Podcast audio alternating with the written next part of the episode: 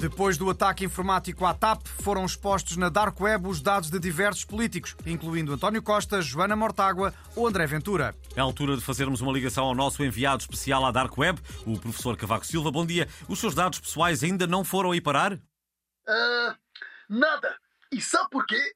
Porque eu não sou totó e não ponho os meus dados verdadeiros em lado nenhum. Assino tudo com o nickname MegaNibal39.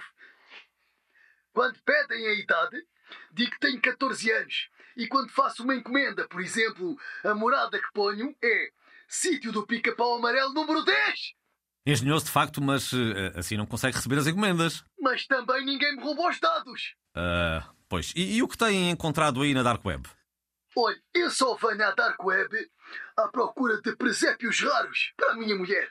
Ainda ontem lhe encomendei um todo feito com rodelas de morcela. Foi um bocado caro, mas é lindíssimo e só se encontra mesmo aqui. Ah, e, e onde é que mandou entregar? Na Terra do Nunca, Bloco C, primeiro direito.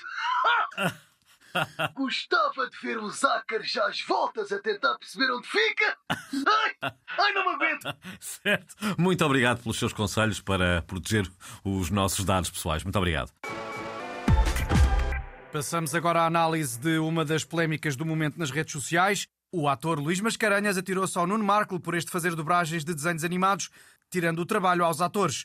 E o Nuno anunciou que não faz mais dobragens. Mas os desenhos animados não se conformaram e fizeram uma manifestação a exigir o regresso de Nuno Markle. O Portugalex esteve lá.